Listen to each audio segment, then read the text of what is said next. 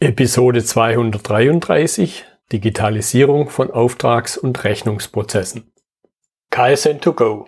Herzlich willkommen zu dem Podcast für Lean-Interessierte, die in ihren Organisationen die kontinuierliche Verbesserung der Geschäftsprozesse und Abläufe anstreben, um Nutzen zu steigern, Ressourcenverbrauch zu reduzieren und damit Freiräume für echte Wertschöpfung zu schaffen, für mehr Erfolg durch Kunden- und Mitarbeiterzufriedenheit, höhere Produktivität durch mehr Effektivität und Effizienz an den Maschinen, im Außendienst, in den Büros bis zur Chefetage. Heute habe ich Alexander Wobetzky und Jonas Pospischil bei mir im Podcastgespräch. Alexander Wobetzky, der CEO von Smart Solutions und Jonas Pospischil, der sich im Rahmen seiner Masterarbeit mit dem Thema von heute beschäftigt hat. Hallo zusammen. Hallo, einen schönen guten Abend, Herr Müller. Hallo Herr Müller, schön, dass wir hier sein können. Ja, freut mich, dass Sie dabei sind. Ich habe schon ein kurzes Stichwort zu Ihnen gesagt, aber stellen Sie sich gern noch mal in zwei, drei, vier Sätzen intensiver den Zuhörern vor. Okay, also mein Name ist Alexander Wobetzky. Ich bin der CEO von Smart Solution for Industry AG. Und ja, wir sind eine Unternehmensberatung, die sich auf die Digitalisierung von Geschäftsprozessen im Mittelstand spezialisiert hat und dort von der ja, Optimierung der Prozesse bis zur digitalen Einführung halt unsere Kunden unterstützen. Mhm. Okay, danke. Ja, dann knüpfe ich gleich an. Ich bin Jonas Pospischil, komme gebürtig eigentlich aus Hessen, ähm, Nähe Darmstadt, habe dann da auch meinen Bachelor gemacht in der Elektrotechnik und Informationstechnik. Dann zum Abschluss ein kurzer Einblick in die Automobilindustrie und bin dann im, ja, im Ländle ein bisschen hängen geblieben und habe mich dann ähm, ja, durch diesen dualen Masterstudiengang von der Steinbeis Hochschule ähm, entschieden, da irgendwie noch was Unternehmerisches zu tun und konnte dann auch bei der Smart Solutions ein wirklich ähm, ja, sehr interessantes Projekt, auch ähm, unternehmerischen Aufbau ähm, ausführen und durchführen und bin dann jetzt auch sozusagen bei der Prozessoptimierung Analyse gelandet und habe dann auch ja das, das heutige ähm, Thema mhm. dann auch umgesetzt. Ja. Das fand ich auch sehr spannend, weil weil sie in ihrer Masterarbeit, zumindest in dem Artikel, den ich drüber gelesen habe, und was ja sowieso nur, im Grunde ja nur eine Zusammenfassung ist, äh, habe ich aber rausgelesen, dass sie sich über das reine Digitalisieren ja noch weitere Gedanken gemacht haben. Das heißt, auch so Aspekte, warum mache ich das überhaupt? Was, was sind denn so grundsätzliche Anforderungen an wenn ich was digitalisieren will. Nicht nur, damit ich halt was digital habe. Ja, also da würde ich mal sagen, dass man das so grob in, in zwei Bereiche teilen kann. Einmal so in die Hard Facts und einmal in die Soft Facts. Ähm, so Hard Facts sind dann halt so die klassischen Systembrüche. Gibt es überhaupt bestimmte Schnittstellen im Unternehmen, die nicht genutzt werden oder aus denen quasi digitale ähm, ja, Dokumente in Papierdokumente umgewandelt werden, so der klassischste Systembruch. Mhm. Gibt es irgendwelche Dokumentationspflichten, gibt es rechtliche interne ähm, Compliance oder generell gesetzliche Anforderungen, die erfüllt werden müssen, um was zu dokumentieren und wie sind eigentlich so transparenten, äh, trans generell die Transparenz und die Nachvollziehbarkeit von bestimmten Prozessen in einem Unternehmen. Das sind so Anforderungen, bei denen kann man sagen, okay, da ist viel Potenzial für Digitalisierung. Aber da muss man halt auch so ein bisschen aufpassen und da kommen wir auch zu diesen Soft Facts. Bei Transparenz und Nachvollziehbarkeit das ist immer so, ähm, ja, so ein Widerstandsthema. Da kann Alexander, glaube ich, ein bisschen mehr dazu sagen. Hm. Ja, und zwar hört sich das ja immer so gut an. Wir probieren aber genau beide Seiten zu beleuchten. Also einmal die Seite, die das Positive für das Unternehmen, für den Gesamtprozess oder für die gesamte Organisation ist, ja, aber auf der anderen Seite auch zu gucken, welche Auswirkungen könnte es dann auf Mitarbeiter haben, bis hin zu welche unbegründeten Ängste bestehen denn auch. Mhm. Also zum Beispiel könnte ja jemand sagen, der gar nicht weiß, worum es geht, hoch, die machen das nur, damit mein Arbeitsplatz wegrationalisiert wird, was ja aber nur in den seltensten Fällen eine Zielgröße ist, sondern es geht ja darum, die Wertschöpfung zu erhöhen und wertschöpfende Arbeiten halt dann auch durch die professionellen äh, Kompetenzen im Unternehmen bearbeiten zu lassen und halt einfache, sehr oft wiederkehrende Prozesse zu digitalisieren. Mhm. Ja. Also das Thema Transparenz hat halt immer diese zwei Seiten. Ja. Und deswegen muss auch nicht alles Transparenz sein, was unbedingt Transparenz sein kann, sondern es gilt da auch abzuwägen. Mhm. Ja. Kann man dann auch so auf eine gewisse Metaebene gehen und sagen, ich habe grundsätzlich auch so einen Digitalisierungsprozess an sich, also sprich, einerseits ist ein Projekt, ja, jedes Unternehmen ist ja anders und trotzdem wie ich auch einen Projektmanagementprozess habe, habe ich immer wieder ähnliche Aspekte. Da kann ich vielleicht kurz was zu sagen. Also das große Ziel von der Digitalisierung an sich und dem Projekt dahinter ist ja eigentlich die Verbesserung des Prozesses, der sowieso gerade schon da ist.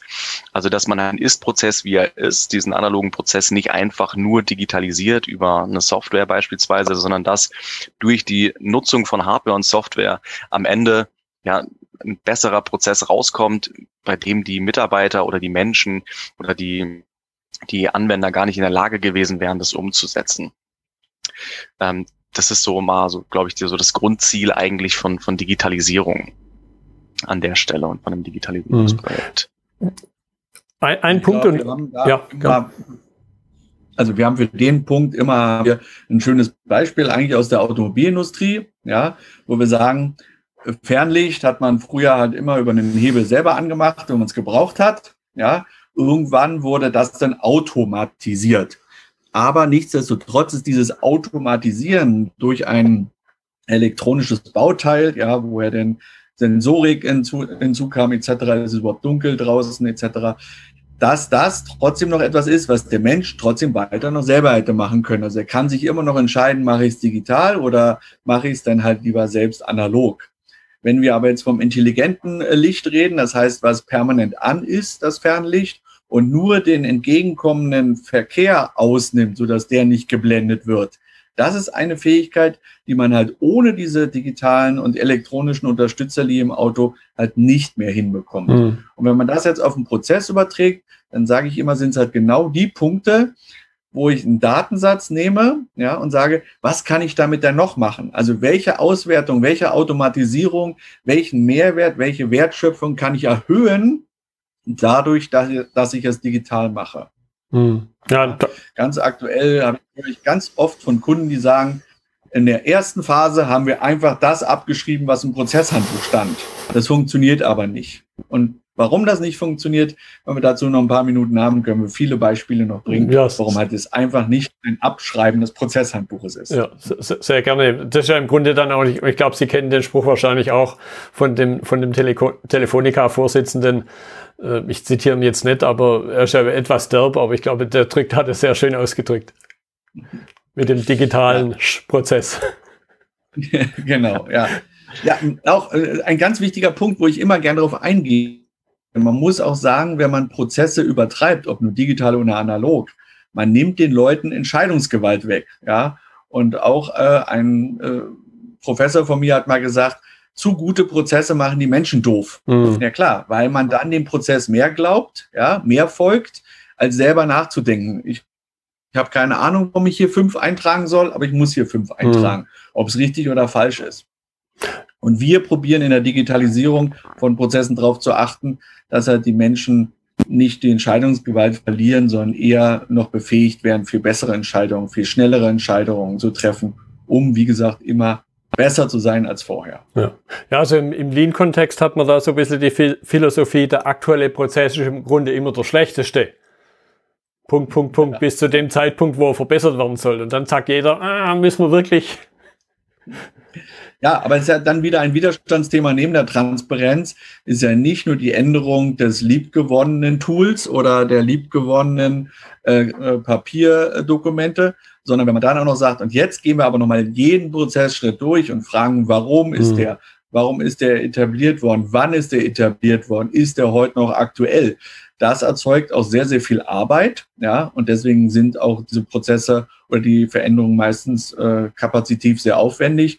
Und dann gibt es natürlich viele, die sagen, boah, wie, dann lassen wir es doch, wie es ist, ja, dann brauche ich mir die Arbeit und die Gedanken mhm. ja nicht zu machen. Na, ich, ich schätze mal, Ihnen begegnet auch so eine Aussage immer wieder, haben wir schon immer so gemacht. Natürlich. Und das wird immer verschärft und mit einem Komma und wird gesagt, und es hat immer gut funktioniert. ja, genau. genau. Okay, Sie haben es schon angedeutet, ich möchte es nur ein bisschen vertiefen, weil das war für mich auch so der Aufhänger, wo ich Ihren Artikel gelesen habe. Die Einbeziehung der Beteiligten und, und wie mache ich das dann jetzt beim Digitalisieren konkret? Weil für viele einerseits Unternehmen, aber eben auch für die Menschen ist ja ein Stück weit schon, ich nutze hier mal den anderen netten Begriff des Neulands. Ja, das ist tatsächlich wahr. Deswegen haben wir uns auch in dem Fall, ähm, den wir im Artikel beschreiben, darauf fokussiert, nah am, am Endanwender zu arbeiten. Weil wir haben halt eine Software-Einführung gemacht mit einem direkten neuen äh, User-Interface für den Endanwender. Und der ist halt auch wirklich an der Stelle so mit einer eine der größten Mächte, der im Endeffekt später dafür verantwortlich ist, ob das Projekt funktioniert oder nicht. Weil wenn der sich weigert und sagt, okay, mir gefällt es hier alles nicht und ich krieg jetzt hier einfach ähm, was auf dem Teller serviert, was mir gar nicht schmeckt, dann esse ich es halt auch nicht. Also dann wende ich es auch im Unternehmen nicht an. Deswegen haben wir gesagt, okay, wir gehen da agil dran, äh, über eine inkrementelle Herangehensweise, über Scrum äh, beispielsweise und haben dann halt wirklich gesagt, okay, wir liefern dann schnell einen Prototypen raus, äh, zeigen das dem Endanwender, geben dem so einen, so einen Look and Feel. Und wir hatten halt die Möglichkeit über unser Softwarehaus, ich weiß gar nicht, ob wir dafür jetzt irgendwie einen Namen sagen dürfen oder so, ähm, dass wir da halt über diese Programmierart und Weise ähm, in der Lage waren, wirklich schnell halt Eingriff zu nehmen und so mal so, ich sag mal so, das, das, das Knochengerüst von dem Prozess aufzubauen und dann immer weiter ins Detail zu gehen und dem, dem Endanwender ja das bestmögliche Gefühl zu geben, das, das Programm und die Software zu nutzen. Mhm.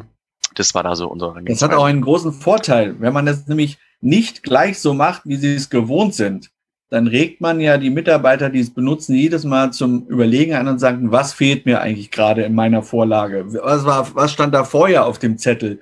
Bis hin zu, vermisse ich gar nicht den Prozessschritt, diese, dieses Feld zum Ausfüllen. Und wenn man nicht gleich einfach einen 1 zu 1 Übertrag vom alten Prozess macht, sondern mit denen reingeht, dann kann man die neuen Anforderungen, dann kommen die Wünsche auch. Das hat auch wieder zwei Seiten. Natürlich muss man aufpassen, dass man nicht ein Projekt gemacht hat mit, sagen wir mal, einfach so 20 Tagen und man hat dann so viele Wünsche, dass dann fast 100 Tage notwendig sind. Mhm. Also man muss dann sehr gut von vorne weg in der Erwartungssteuerung sein, bis hin zu, dass man ja ganz viele unterschiedliche Stakeholder hat. Weil der, der Auftraggeber hat ja eine Erwartungshaltung, der Projektleiter hat eine Erwartungshaltung, aber die Mitarbeiter, die es umsetzen müssen, die haben nochmal eine ganz eigene. Ja, es mhm. darf nicht aufwendiger sein, es muss schneller gehen, etc. Und das alles zusammenzubringen, ist dann schon auch eine Kunst, wo man sagt, das kann halt nicht jeder. Mhm. Ja, zu sagen, es müssen alle Stakeholder in diesem Bereich auch bedienen und dann noch die Zeit einhalten und nicht äh, jeden Wunsch erfüllen, sondern nur der, der sinnvoll ist. Ja. Jetzt könnte ich mir vorstellen, bei klassischer IT, und ein Stück weit hat es ja auch was mit IT zu tun, zuckt natürlich auch der ein oder andere Entscheider und sagt, boah, das kostet einen Haufen Geld und dann haben wir hier monatelang oder noch länger irgendwelche Sachen. Wir wissen nicht, was hinterher rauskommt. Und Sie haben es schon ein bisschen angedeutet, inkrementelle, agile Vorgehensweise, aber vielleicht noch an der Stelle noch ein bisschen vertieft, dass sich jetzt ein Entscheider auch zu vorstellen kann, was ihm da begegnet. Also sprich konkret, wie tun Sie es auch? Ja, da kann ich wieder was kurz dazu sagen oder vielleicht ein bisschen länger. Der, der große Vorteil ist, also ich habe es äh, vorhin schon mal gesagt, ähm, dass wir Low-Code verwenden haben bei uns. Mhm. Und so dass das eines der größten Probleme bei IT-Systemen oder bei der Einführung von neuer Software ähm, ist natürlich die Bearbeitung oder die der, die Anwendung der Software, wenn man jetzt selber beispielsweise als Unternehmen ähm, die Software kauft, darin was verändern möchte, was verbessern möchte, selber agieren möchte und selber handeln möchte mit der Software, dass das halt in den meisten Fällen gar nicht möglich ist.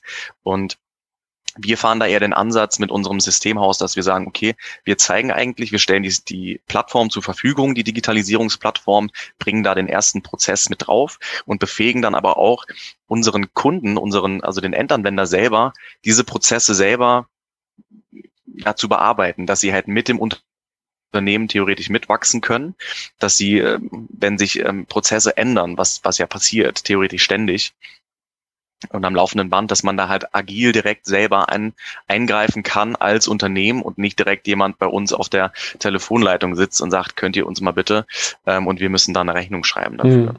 Das geht natürlich bis zum gewissen Punkt mit dem Low-Code. Da ist nicht wirklich Vorwissen nötig. Es ist sehr, sehr ähm, ja selbsterklärend in Anführungszeichen, wenn man logisches ähm, Grundverständnis hat, was natürlich auch, also Low-Code heißt nicht No-Code wenn man natürlich jetzt sagt, man möchte einen komplexen Sachverhalt abbilden, dann braucht man auch wieder natürlich äh, die klassischen Programmiersprachen dafür.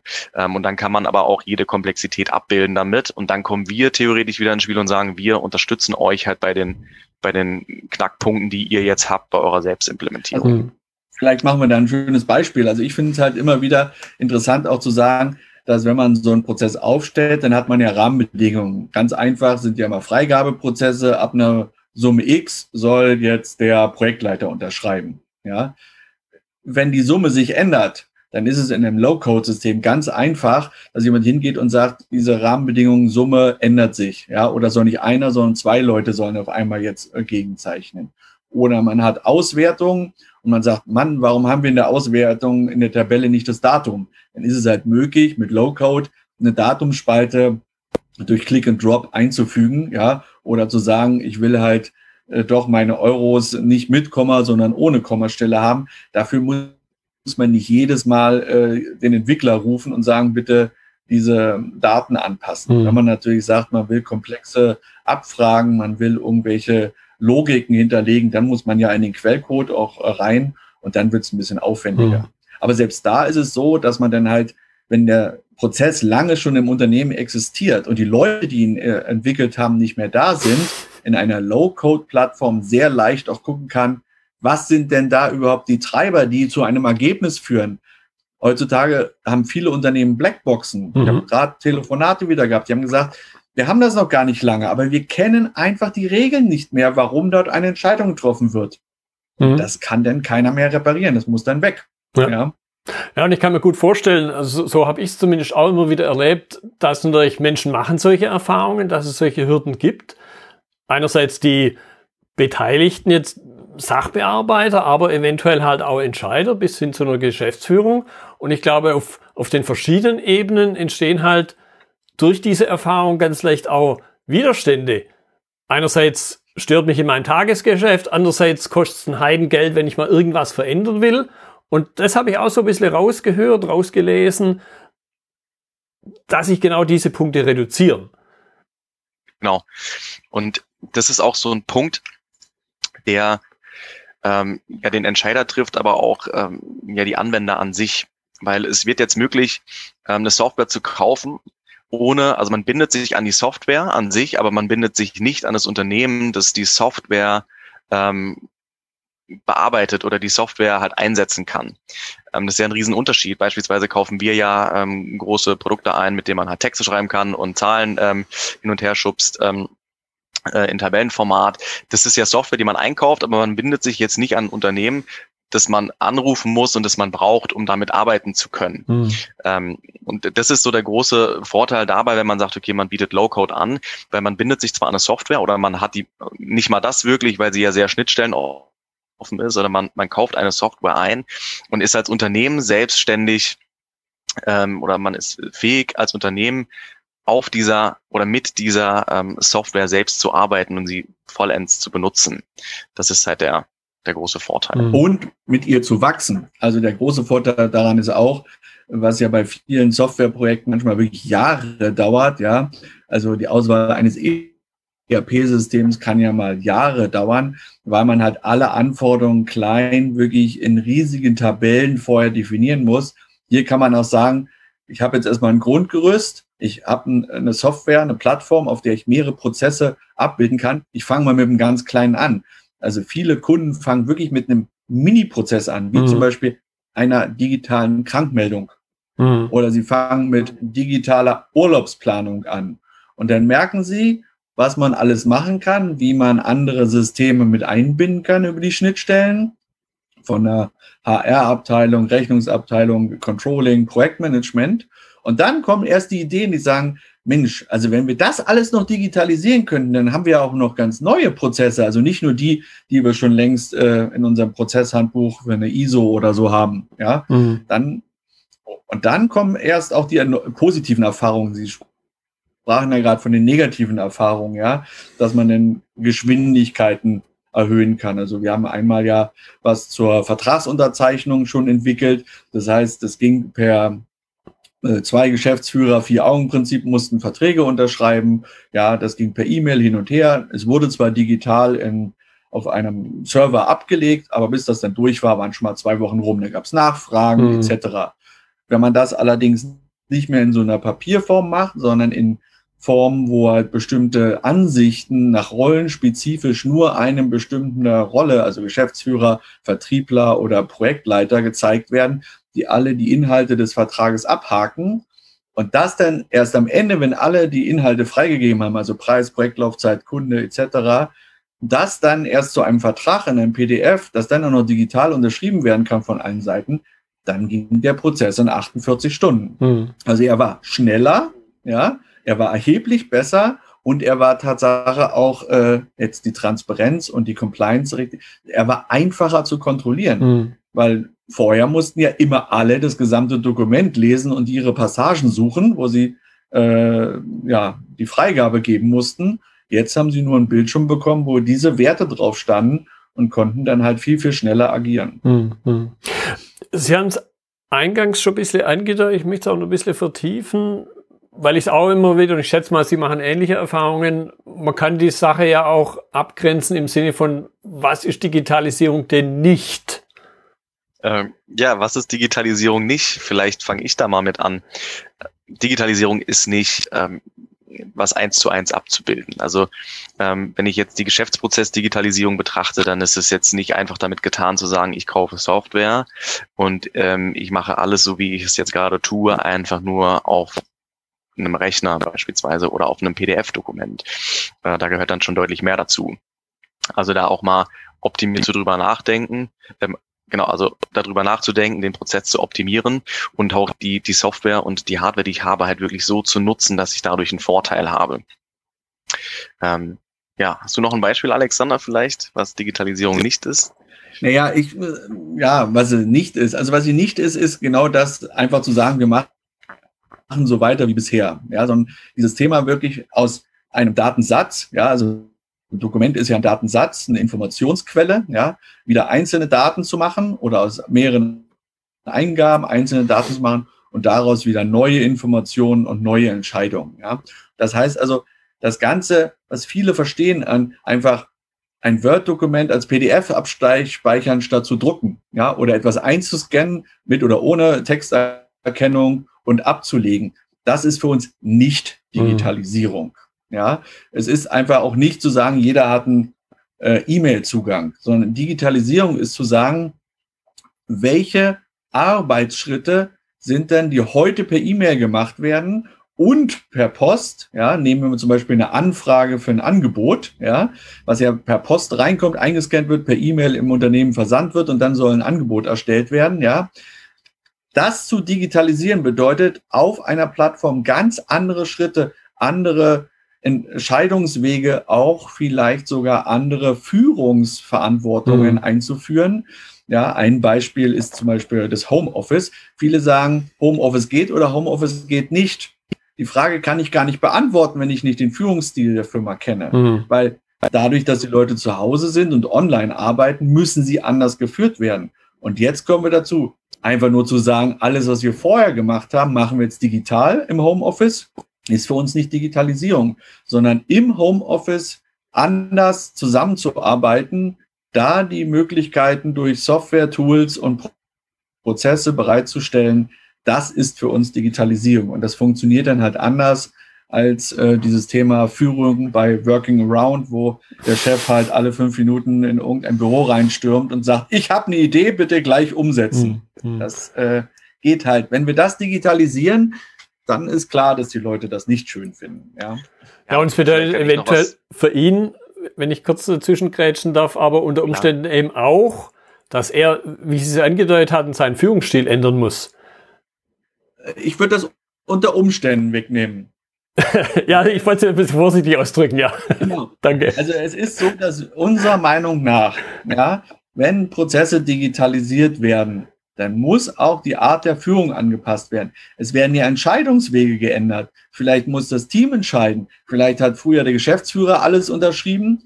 Ich habe da so ein Beispiel, ja, Riesenprojekte bis fünf, sieben, zehn Millionen Euro. Und am Ende wurde, wurde er immer knapp wurde dann um 16.30 Uhr äh, so ein 100 Seiten Vertrag dem Geschäftsführer hingelegt mit der kleinen Aktennotiz in Gelb drauf. muss übrigens morgen draußen sein.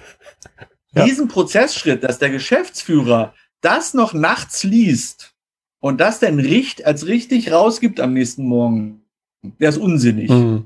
Wenn man das aber digitalisiert, dann kann man Freigaben, dann kann man schon bestimmte Sachen, was überhaupt ein Geschäftsführer machen muss, kann man kleiner machen. Man kann seine Führungsverantwortung an die Mannschaft abgeben. Zum Beispiel die Kalkulation rechnet der nicht mehr nach. Er geht davon aus, dass das der Profi gemacht hat. Und dann entlastet man auch den Geschäftsführer. Man äh, beugt Burnout vor, weil die Nacht äh, war ja weg, nachdem er den Vertrag gelesen hat. Ja. Und man hat aber auch einen anderen Führungsstil, weil man seinen Leuten viel mehr Verantwortung mhm. übergeben hat. Und das ist meiner Meinung nach wirklich das, was man alles mit beachten muss in einer, als der Berater nennt das so schön, in einer systemischen Sicht äh, des Gesamtsystems, wenn man digitalisiert. Ja. Herr Bosfischil, Sie wollten, glaube ich, noch. Ja, ich wollte nur noch ein, ähm, noch mal ein kurzes Beispiel nennen, was, was Digitalisierung nicht ist. Und das ist natürlich, dass Digitalisierung immer gleich bedeutet, dass man ähm, seinen Arbeitsplatz verliert. Ja, ähm, das, also wir sehen Digitalisierung eher als ähm, Potenzial, den, den Arbeiter zu unterstützen und die wirklich lästigen Aufgaben, sei es irgendwie dauernde Vertragserstellung, ähm, automatisieren zu lassen ähm, um dann quasi den, den Mitarbeiter auf kreativere Aufgaben zu setzen und einfach zu befördern. Ähm, nur weil wir jetzt hier eine Software einführen oder einen Prozess digitalisieren, heißt es nicht gleich, dass ähm, Menschen dadurch ihren Job verlieren. Ja. Mhm. Ähm, ich habe da noch ein Beispiel. Genau. Also gerade bei dem Projekt, was du ja gemacht hast, hatten wir ein Beispiel. Da ging es ja darum, dass äh, auf einer Werft halt äh, bestimmte Prozesse digitalisiert werden, die vorher in Papierform waren, die vorher viel Arbeit gemacht haben diese frei gewordene Kapazität, weil dieses Papier nicht mehr bearbeitet wurde, wurde dann in sehr hochwertige Analysen gesteckt. Also wo können wir besser werden? Qualitätspunkte gesteckt. Es wurden zum Beispiel festgestellt, dass mehrere tausend Stunden, wo man behindert wurde, das heißt, man konnte nicht auf die Baustelle, man konnte nicht arbeiten. Dafür gab es aber gar keinen Prozess. Das heißt, der konnte jetzt entwickelt werden, der Behinderungsprozess, diese Stunden wurden vom Auftraggeber ja bezahlt. Bloß vorher gab es gar keine Kapazitäten, das irgendwie geartet, Beweise aufzunehmen, Fotos zu machen, die abzulegen am Prozess, äh, dafür eine Freigabe einzuholen, etc. Weil es so mordsaufwendig war, mhm. dass da hätte man Leute für einstellen müssen. Dafür hat es sich nicht gelohnt. Ja. Aber digital ging es schnell, konnte nebenbei mitgemacht werden, automatisiert bis zur automatisierten Freigabe durch den Auftraggeber und so wurde richtig viel Geld, es waren mehrere Zehntausend Euro, die da wirklich ein oder mehr Umsatz ge äh, generiert wurden, weil halt jetzt hochwertige qualitative Arbeiten Vorrang hatten und dafür Kapazität da war. Und es wurde kein, keine Kapazität abgebaut, mhm. sondern es wurden einfach höherwertige Arbeiten, eine höhere Wertschöpfung erreicht. Und das kam jetzt auch wieder interessant dem Auftraggeber und dem Auftragnehmer zugute, weil der Auftraggeber hat gesehen, hey, jetzt kann ich mit euch Qualitätsgespräche führen, ich kriege Input, wo wir besser werden können und ganz viele andere Punkte. Also da kann man einen ganzen Abend drüber reden, mhm. wo es halt viel, viel Vorteile gibt, wenn man diese frei werdenden Kapazitäten nutzt. Mhm. Ein Punkt dazu noch. Viele, viele Wiederholungsaufgaben sind in Unternehmen Demotivationsfaktoren. Ja, also natürlich machen wir, kommen wir in der Beratung auch nicht umhin, mal Motivationsseminare, Motivationsevents zu machen. Aber der Deal ist ja eigentlich, äh, hört doch auf, die Leute zu demotivieren. Ja. Und wenn man ihnen die langweiligen, anstrengenden, nervigen Aufgaben, wir reden ja wirklich von pro Tag, weiß ich nicht, paar hundert Arbeitszettel abschreiben. Das, das füllt ja keinen aus. Ja. Und alle reden vom Sinn, vom New Work etc. Und jetzt kommen wir, Digitalisierung, gebt ihnen Sinn. Sie sollen sehen, welche Wertschöpfung sie machen. Sie sollen sehen, dass die einfachen Wiederholungsaufgaben automatisiert werden, ja. Bis hin, dass junge Menschen sagen, hey, privat geht das alles schon. Ich mache ich alles mit meinem Handy und jetzt gehe ich arbeiten und hier äh, habe ich nicht mehr Internetzugang. Das geht ja nicht. Mhm. Ja? Also das hat viele, viele Facetten. Aber ich glaube, dass die Vorteile weit, weit, weit, weit überwiegen und wir nur viel dran arbeiten müssen, dass die Nachteile halt nicht zu unbegründeten Ängsten führen, also die mhm. vermeintlichen Nachteile. Jetzt haben Sie ja schon, schon einiges an Digitalisierungsprojekten gemacht. Was, so ein bisschen zum Abschluss, was sind die zentralen Punkte, wenn man so nennen will, auf die im Grunde jeder in irgendeiner Form achten sollte, wenn man sich mit dem Gedanken trägt?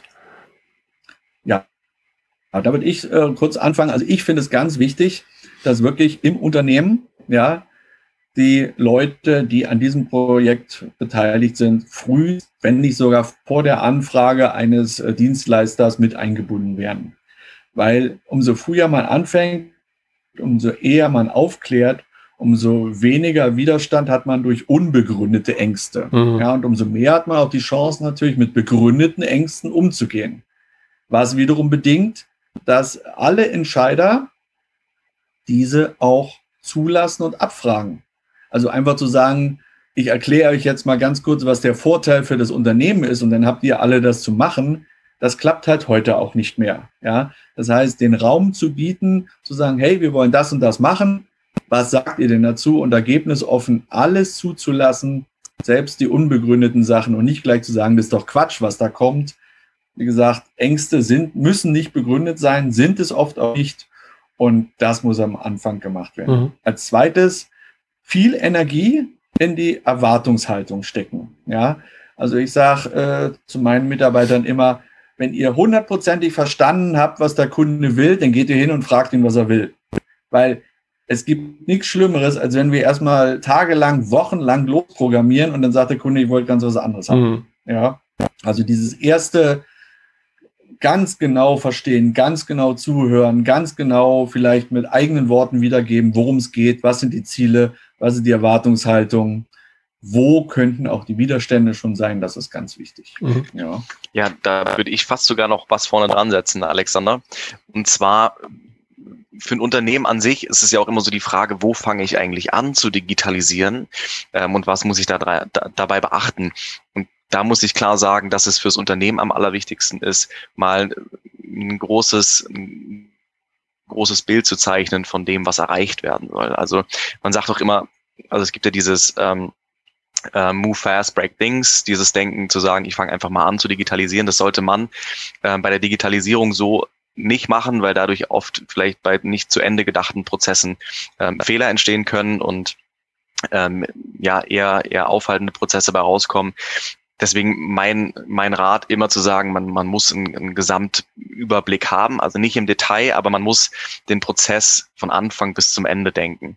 Also zu sagen, okay, wir, wir schauen nicht nur in eine Abteilung rein, sondern wo beginnt er eigentlich? Und er beginnt nicht ähm, erst mit dem Anruf vom Kollege, sondern der beginnt eigentlich schon beim Postbote, ähm, der irgendwie den Brief bringt. Und wo hört er eigentlich auf? Nee, der hört nicht auf, wenn ich das Dokument in die Finanzabteilung bringe, sondern der hört erst auf, wenn die Rechnung irgendwie per Mail eingeht. Dass man sagt, okay, ich zeichne mir ein großes Bild davon. Das ist so was, was man ähm, beachten sollte in jedem Fall. Und natürlich, dass man irgendwie Digitalisierung macht, ähm, und nicht vielleicht auf jeden Zug draufspringt, der gerade so ähm, da draußen am Rumfahren ist, weil doch wirklich der, der Digitalisierungsmarkt stark ähm, ja, penetriert wird, auch mit Softwareprodukten, dass man sich da für, für ein System entscheidet, das nicht einschließend ist. Also das möglichst viele Schnittstellen äh, beinhaltet ähm, und möglichst viel, viel ähm, Flexibilität bietet, um halt wirklich in jedem Bereich im Unternehmen angreifen zu können. Mhm. Und wenn man diesen, diesen Plan hat, dann würde ich noch sagen, was, was eigentlich so Dinger sind, mit denen man wirklich äh, das größte Potenzial da rausbringt, das sind halt diese ähm, RPA, also Robot Process Automation ähm, Geschichten und zu sagen, okay, ich habe hier wirklich noch Sachen, die ich mit mit reinnehme und sage, ich habe hier wirklich Arbeit, die ist, das ist ein reines Wiederholung ähm, und damit kann ich vielleicht auch noch eine Schnittstelle abbringen, die halt bisschen älter ist als 1990. Ähm, dann gerne auch eine RPA oder halt auch digitale Signaturen. Da sind wir jetzt auch ähm, immer wieder bei Kunden drauf gestoßen, dass das ein riesen Problemthema ist. Also ich kenne es auch von, von äh, Kollegen und Bekannten, die da wirklich massiv äh, Probleme haben mit digitalen rechtssicheren äh, Signaturen, dass man sowas vielleicht auch äh, mit berücksichtigt, weil das oft Prozesse sein können, die unheimlich viel ähm, Potenzial bringen und unheimlich viel ähm, ähm, ja, Mehrwert schaffen, dadurch, dass man halt weniger sich darüber Gedanken machen muss, wurde es unterschrieben, sind die Daten korrekt ähm, und man hat eine unheimliche Zeitersparnis dadurch. Ja. So viel noch von mir dazu. Genau. Und ruhig, wenn man das Big Picture gemacht hat, sich aber auch trauen, klein anzufangen. Ja, also ruhig in einer Abteilung vielleicht anfangen oder mit einem Prototypenprozess aber groß zu denken. Also wir denken dann Abteilungsgrenzen äh, über Abteilungsgrenzen hinweg, ja, also ohne die Grenzen, ja, äh, böse gesagt die Silos, weil viele Softwaresysteme, äh, Spezialsoftwaresysteme sind ja erstmal Speziallösungen, ja, und wenn ich halt eine Lösung äh, von der Buchhaltung habe, dann kann es natürlich sein, dass die für die Projektleitung oder für das Human Resource äh, nicht relevant ist. Hm. Und wenn man die aber verbindet, wenn man sagt, wir haben trotzdem etwas, wo wir sagen, wir wollen halt durchs ganze Unternehmen digitalisieren. Ja, ich nenne das immer um 90 Grad drehen. Vorher war alles halt äh, vertikal und dann wollen wir jetzt horizontal. Also von wirklich, äh, es geht was ein, ja, dann wird's geprüft. Also nehmen wir mal zum Beispiel eine Bestellung. Ja, ich will was haben, also muss es ausgewählt werden.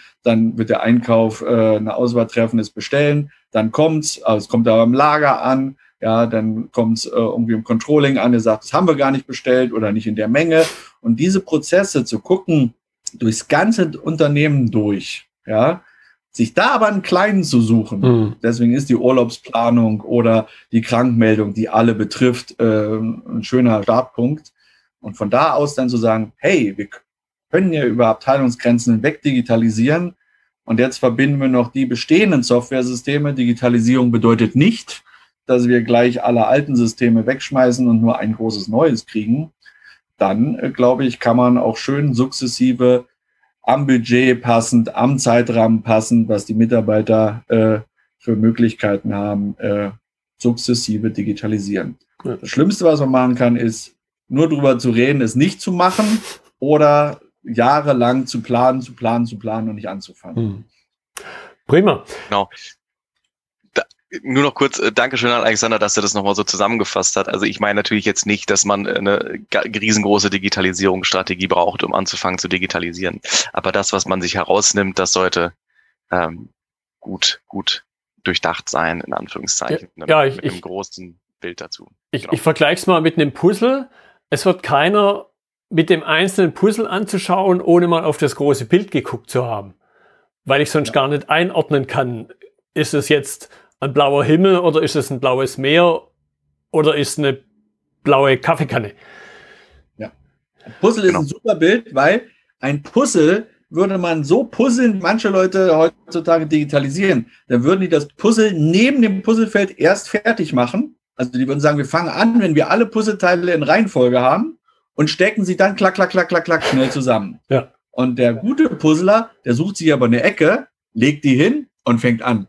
Ja. Und genau das ist es. Wir brauchen natürlich das große Bild, aber wir nehmen da die Ecke, von der wir sagen, hey, die ist einfach, mit der fangen wir an und dann klicken wir uns halt einfach zum nächsten Prozess, zur nächsten Schnittstelle, zum nächsten Thema. Genau. Und ich fange nicht gleich mit dem schwierigsten, mit dem blauen Himmel an, wo alle gleich sind. Ja, ja. wunderbar. Gut, Herr Wobetzki, Herr Pospischil, ich danke Ihnen für Ihre Zeit, für die interessanten praktischen Einblicke. Ja, vielen Dank. Ja, Herr Müller, vielen ja. Dank. Ja, vielen Dank, dass wir da sein konnten. Vielen, vielen Dank. Das war die heutige Episode im Gespräch mit Alexander Wobetzky und Jonas Pospischil zum Thema Digitalisierung von Auftrags- und Rechnungsprozessen. Notizen und Links zur Episode finden Sie auf meiner Website unter dem Stichwort 233. Wenn Ihnen die Folge gefallen hat, freue ich mich über Ihre Bewertung bei iTunes. Sie geben damit auch anderen Linieninteressierten die Chance, den Podcast zu entdecken. Ich bin Götz Müller und das war KSN2Go. Vielen Dank fürs Zuhören und Ihr Interesse. Ich wünsche Ihnen eine gute Zeit bis zur nächsten Episode. Und denken Sie immer daran, bei allem, was Sie tun oder lassen, das Leben ist viel zu kurz, um es mit Verschwendung zu verbringen.